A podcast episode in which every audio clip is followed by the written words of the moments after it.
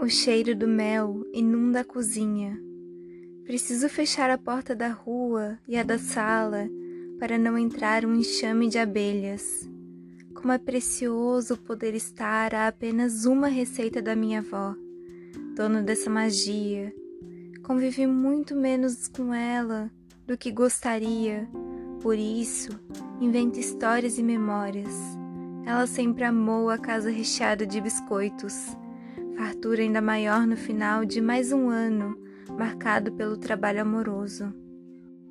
Quanta alegria e quanto significado tive na minha ida ao supermercado para comprar os últimos ingredientes.